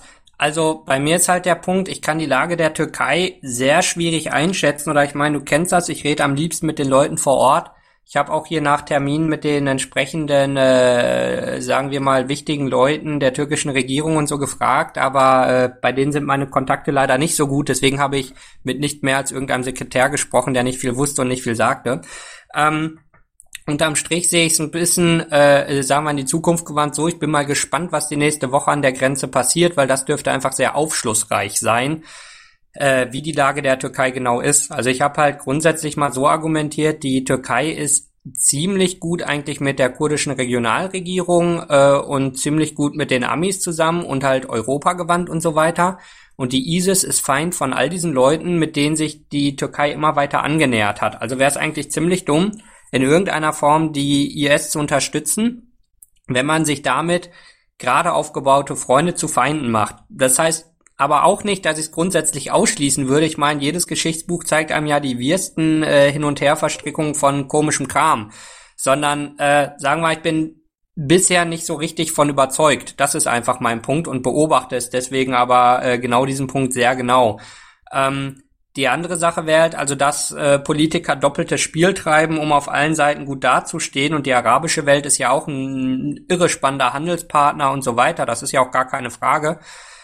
Ähm, da, äh, also zum einen finde ich spannend, was genau passiert jetzt an der Grenze? Gehen sie rüber? Weil bisher stehen sie ja ohne viel Gegenwehr da. Also ich glaube nicht, dass die, oder zumindest die Bilder, die ich gesehen habe, sahen nicht so aus, dass die Türkei unglaublich Armee an der Grenze aufgefahren hat, sondern dass die IS einfach nicht viel weiter geht, freiwillig.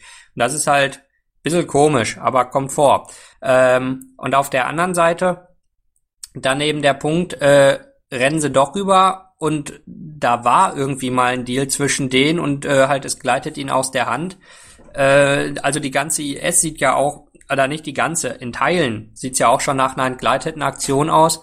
Ähm, so ein paar Militärberater, also deutsche und amerikanische, mit denen ich halt in Erbil, also bei äh, dir ja auch sogar im, im Biergarten zum Teil gesprochen habe, ähm, hatten ja gesagt, dass sie von Academy, also was früher mal Blackwater war, ein recht präzises Angebot hatten, vor ein, zwei Jahren Leute auszubilden, was ziemlich so klang wie jetzt die mittlere Kommandostruktur der IS. Äh, wohl mit der Idee, den Jordanien auszubilden, um Leute gegen den Iran zu haben. Was ja auch nicht so abwägig wäre in der gesamten Idee. Und dass das ein bisschen äh, außer Hand geglitten ist und ein Teil zur heutigen IS geführt hat. Und wenn das halt so weitergeht, dass äh, das nochmal hier und da außer Hand gleitet, dann würde es mich auch nicht wundern, wenn am Ende rauskommt, dass da noch ein paar ganz andere Leute hintergesteckt haben, ähm, die sich das auch anders vorgestellt haben. Also insofern, äh, bisher gucke ich es mir kritisch an, würde dir aber auf keinen Fall widersprechen wollen, weil so weit will ich mich da auch nicht aus dem Fenster hängen. Das war ja also jetzt wieder der Klassiker, ne? Entschuldige, runter wir müssen ganz, äh, ganz arg aufpassen, gerade die, die westliche Welt, dass äh, nicht jetzt äh, Erdogan, äh, Erdogan eins, äh, als großer Retter auftritt und dann sagt, ich habe jetzt hier Syrien befreit und ich mache jetzt diese Schutzzone und bupp, hat er das Stück äh, Land annektiert.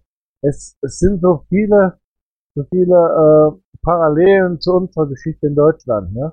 Stalin und Hitler waren ja auch äh, Verbündete, wo es um Polen ging und plötzlich war was anderes da. Also ich bin mir da die ganze, die ganze Sache jetzt nach dem, nachdem äh, Erdogan es geschafft hat, Präsident zu sein und die, die Macht aufgebaut hat, mit Hilfe der Kurden, hat er also lange Zeit jetzt Kreide gefressen, um, um, um seine Macht und auch über, übrigens über den Islam seine Macht da auszubauen.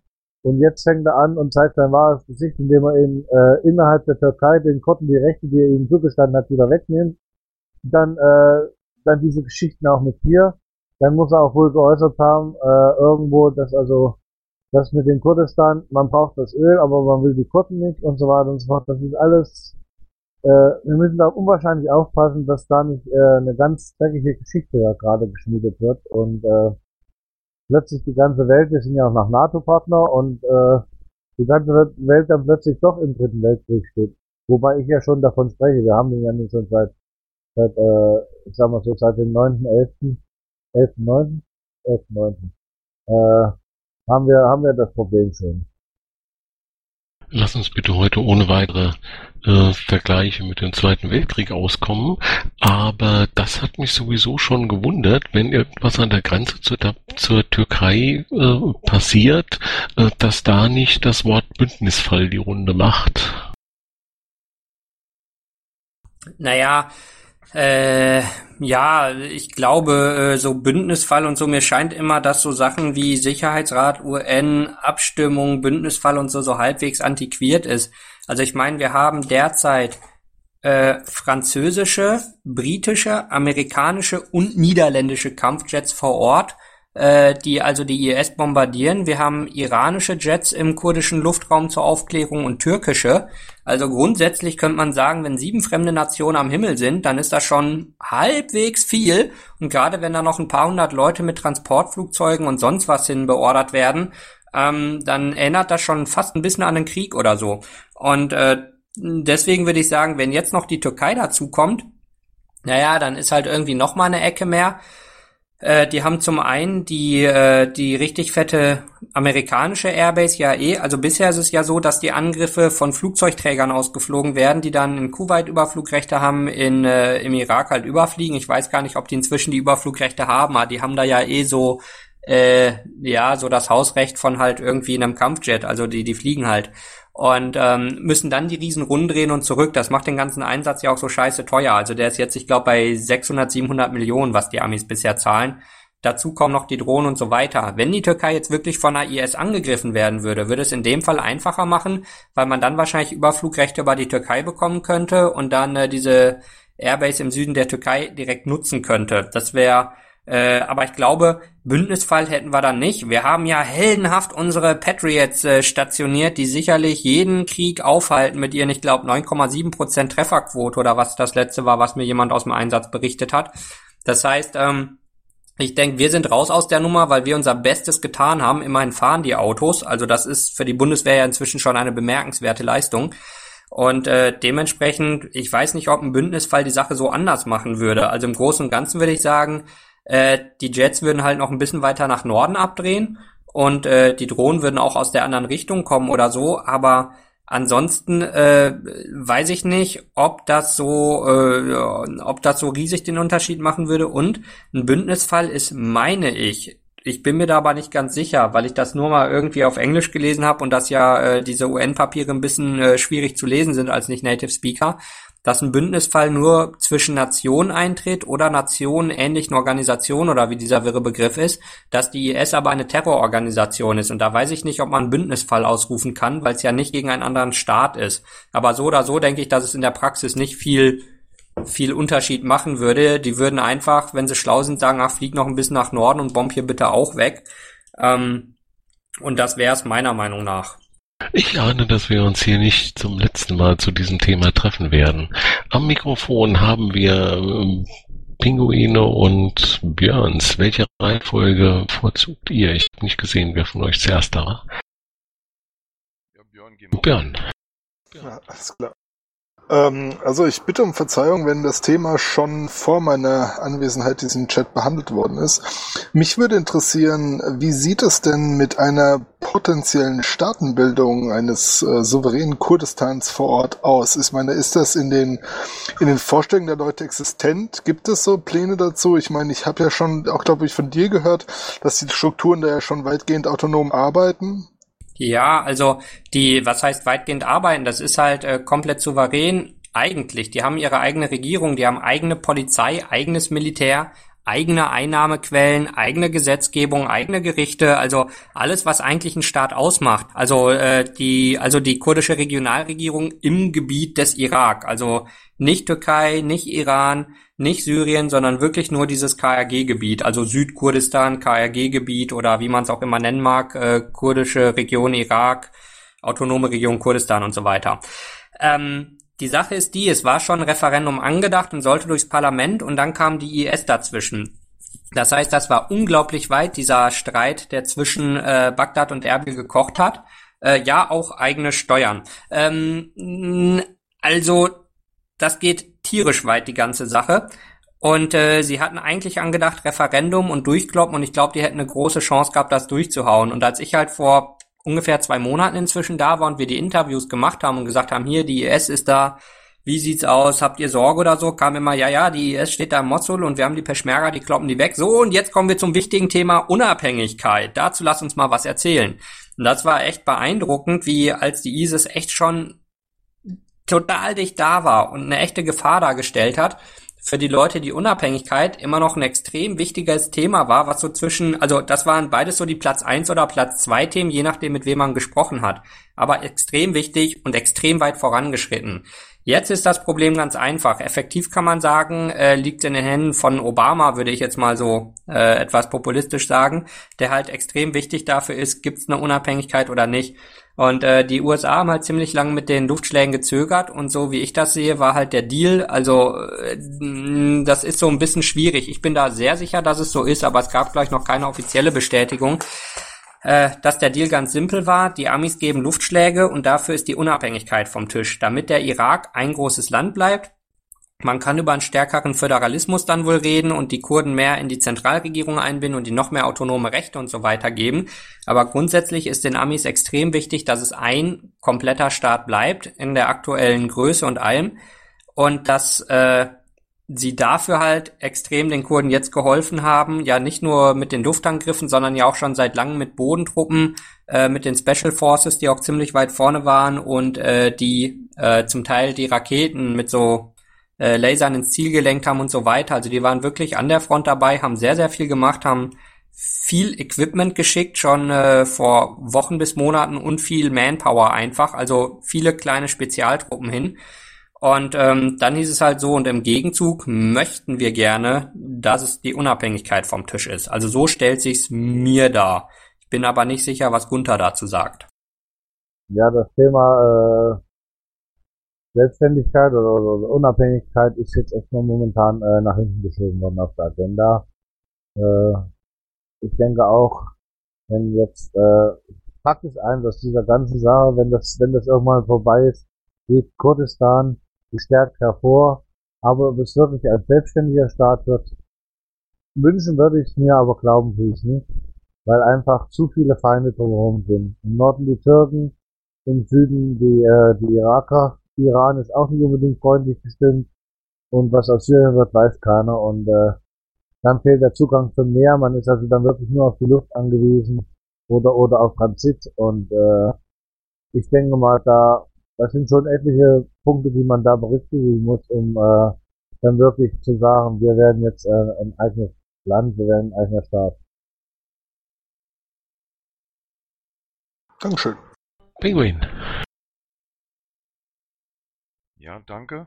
Ähm, ich habe von zwei unabhängigen Quellen gehört, dass also nochmal in Bezug auf das Verhältnis Türkei und IS, dass ähm, die Geiselnahmen in dem Konsulat in der einen Grenzstadt in Syrien äh, am Ende so gelöst wurde, dass die Türkei äh, äh, große Mengen an Waffen und Munition im Austausch für ihre ähm, Konsularmitarbeiter äh, gezahlt hat.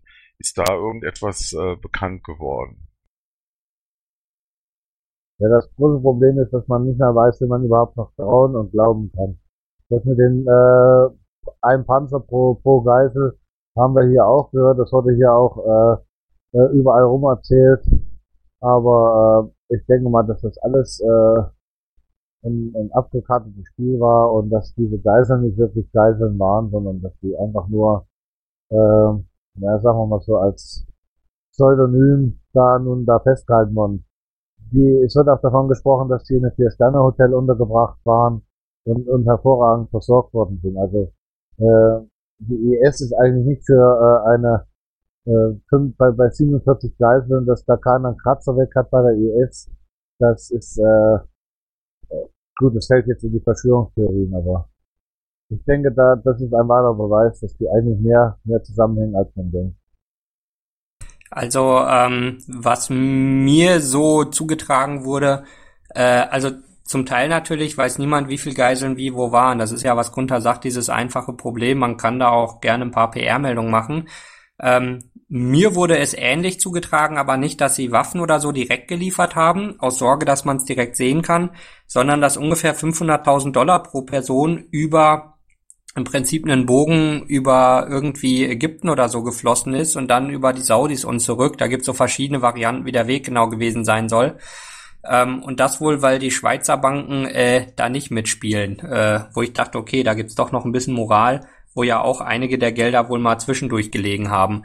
Ähm, insgesamt kenne ich es aber auch so, dass für eine wichtige Geisel, also Konsularmitarbeiter oder höherrangig so 500.000 bis eine Million gezahlt wird. Das ist ja auch der Satz, der für einen Bundesbürger beliebiger Art gezahlt wird oder auch für einen ersten Offizier auf See. Das sind ja so halbwegs genormte Preise, schienen mir in den verschiedenen äh, Kreisen da inzwischen. Und dass es da auch halbwegs brauchbare Wege gibt, wie das Geld rüberwandert. Ähm, und äh, die ISIS würde ich auch meinen, die haben nicht das Riesenproblem, dass sie zu wenig Waffen haben. Also sie sind ja brauchbar ausgestattet, die haben auch viel erbeutet. Ähm, ich frage mich eher umgekehrt, was sie mit der ganzen Kohle machen, die sie horten, wo sie ja militärisch ganz gut eigentlich ausgestattet sind. Und zum anderen, wer genau ihnen noch Waffen verkauft, weil zumindest kriegen sie Munition in großen Mengen ran und die können sie eigentlich in den Mengen nicht unbedingt erbeutet haben, zumindest nicht in den Kalibern, die sie zum Teil benutzen. Äh, und äh, irgendwo müssen sie das ja herbeziehen. Und da würde es mich eigentlich wundern, wenn sie die großen Mengen wirklich aus der Türkei bekommen, aus dem einfachen Grund, dass der Grenzstreifen gerade sehr gut von den Amis auch überwacht wird und das irgendwie auffallen müsste oder irgendwie politischen Druck zurückschlagen müsste. Aber wie gesagt, das ist auch irgendwie mir noch alles viel zu wir und unklar, wie da die Details sind. Ja, vielen Dank. Weitere Fragen am Mikrofon, denn wir haben auch schon 10 Uhr und das ist beim Gunther 11. Also so ein halbes Stündchen können wir, glaube ich, noch machen, aber Per, also ich würde mich dann gerne irgendwann rausschälen aus der, weil ich morgen früh um sieben wirklich weg muss. Das heißt, ich muss sechs die Nacht zu Ende. Also wenn ihr noch Fragen an mich habt, dann bitte jetzt. Ansonsten würde ich mich für heute Abend rausklinken, bin aber jederzeit äh, auf Einladung wieder bereit, mit euch zu sprechen. Vielen Dank. Äh, ja, äh, ich hatte zwischenzeitlich an verschiedenen anderen Stellen gelesen, dass das eigentlich so einer der ersten Wasserkriege ist, die wir hier beobachten können. Und zwar, hm, weil die Türkei im Rahmen des äh, südostanatolischen Projektes da äh, mittlerweile wohl insgesamt 50 Prozent weniger Wasser Euphrat und Tigris, äh, Tigris runterfließen lässt. Nein, wie macht sich das, wie macht sich das da bemerkbar? Also ganz ehrlich, das ist ein reiner Ölkrieg hier. Das hat mit Wasser eigentlich so nichts. Bitte, ich verstehe nicht. Das ist ein reiner Ölkrieg. Hier hat es mit Wasser nichts, momentan nichts zu tun. Wirklich nicht. Ja, das kommt natürlich hinzu. Aber die Gesamtsituation äh, in, in Syrien zum Beispiel, das, das hat sich bemerkbar gemacht. Äh, die Flüchtlinge, die äh, und die Unzufriedenheit, die erst in Syrien entstanden ist, weil die Leute vom vertrockneten Land in die Städte gedrängt sind, die insgesamt dieses Klima äh, für die IS zum Beispiel tauglich gemacht haben, für das Aufkeimen des islamischen Staates. Das soll damit zusammenhängen. Ja, also ich kann mir das nicht vorstellen, weil äh, ich war letzt, vor zwei Jahren war ich mit bei einer Wasserkonferenz, da ging es hier äh, genau um dieses Thema auch.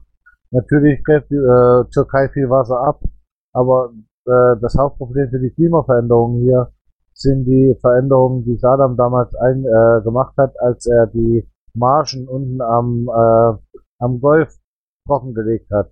Damit wurde das, das Klima äh, hier im, im gesamten äh, nördlichen irakischen Bereich äh, so verändert, dass Trockenheit ein, äh, eingekehrt ist. Erbil selber war früher Sumpfgelände und äh, war deswegen Erbil die, in einer der Sprachen heißt die ursprüngliche äh, Wort, äh, der, der ursprüngliche Herkunft war also Sumpfland. Erbil heißt irgendwie über tausend Ecken Sumpfland. Und äh, jetzt ist hier oben alles trocken und das liegt durch die Trockenlegung der Maßen, aber das hat nichts mit dem Euphrat oder Tigris zu tun. Äh, wenn da überhaupt jemand äh, trockengelegt wird, ist das weiter Süden, äh, weiter unten im Süden, dann ist das unterhalb von Bagdad. Und da ist nicht der, der, der Konflikt hergekommen, sondern der ist ja äh, westlich von uns gekommen, also aus, aus äh, Syrien. Und Syrien liegt ja nun bekanntlich nicht weder am Euphrat noch am, am Tigris. Und das macht sich so weit bemerkbar, ähm, weiß ich nicht, also wenn ich mir die Geländeansicht auf Google Maps oder sonst was angucke. Ja, dann, dann fahr doch mal hin. Oh nee, ist zu teuer. Ich habe das Geld für den Flug nicht. Na, ich meine nur, das ist halt genau der Punkt. Also vor Ort, nein. Ich, also, wie gesagt, ich war weder auf der Wasserkonferenz, noch habe ich mir speziell die Lage so viel angeguckt, aber so Argumentation mit, wenn ich mir das auf Google Maps angucke, da denke ich, ja, wenn ich mir das auf Google Maps angucke, sehe ich auch die IS nicht. Sofern ist auf Google Maps schon alles okay. Aber im Großen und Ganzen, Wasser war in der Region eigentlich nicht das Problem. Ich habe auch diese Artikel oft genug gelesen. Das mag sein, dass das langfristig irgendwelche Probleme macht, aber das Problem zur Zeit ist, dass die IS da Leuten die Rübe abschneidet und nicht, dass die einen Staudamm in der Türkei bauen. Nein, okay. und wie gesagt, das hat auch nicht zur IS geführt. Zur IS äh, irgendwann, und unsere Kinder werden es vielleicht mal erfahren, äh, wer die, wer die äh, IS wirklich ist und wer wirklich dahinter steckt. Aber in unserer Generation wird das keiner mehr rauskriegen. Ich denke, das wäre ein wunderbares Schlusswort gewesen. Ähm, an euch, Enno und Gunther, ganz, ganz lieben Dank, dass ihr uns heute hier anderthalb Stunden Rede und Antwort gestanden habt.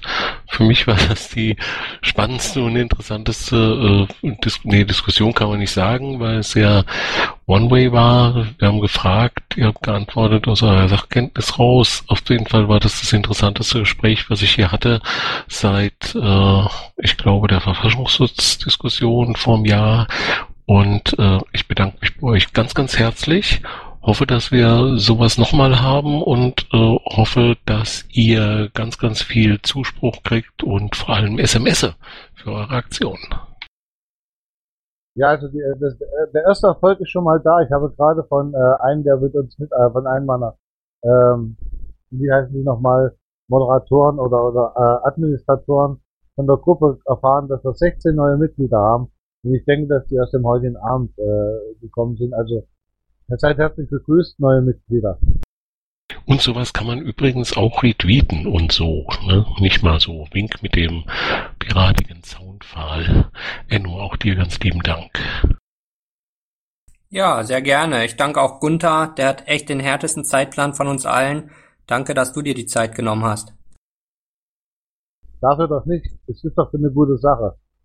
Ne? Und äh, ich, wie gesagt, ich stehe euch jederzeit äh, zur Verfügung kommt in die Gruppe, fragt mich, sprecht mich an äh, und, und, und dann kann man äh, viele Sachen nochmal in, im Zweigespräch dann auch äh, ja. Ich bin eigentlich ein sehr kommunik kommunikativer Mensch. Ich sag's mal so, wir sprechen uns noch. Oh. Okay, dann sage ich jetzt mal allen eine gute Nacht und bleibt so schön. Gute Nacht nach Erbil, gute Nacht nach Berlin. Danke, danke. Das war wirklich ein ganz wunderbarer dicker Engel. Und jetzt höre ich auch mit der Aufnahme auf. Und ich bin aber froh, wenn jemand anderes da eine perfekte Aufnahme hat. Ich habe quasi so, wenn nichts geklappt hat, dann den äh, Rest. Aufnahmen aus! Intro und Outro Musik von Matthias Westner. East meets West unter Creative Commons.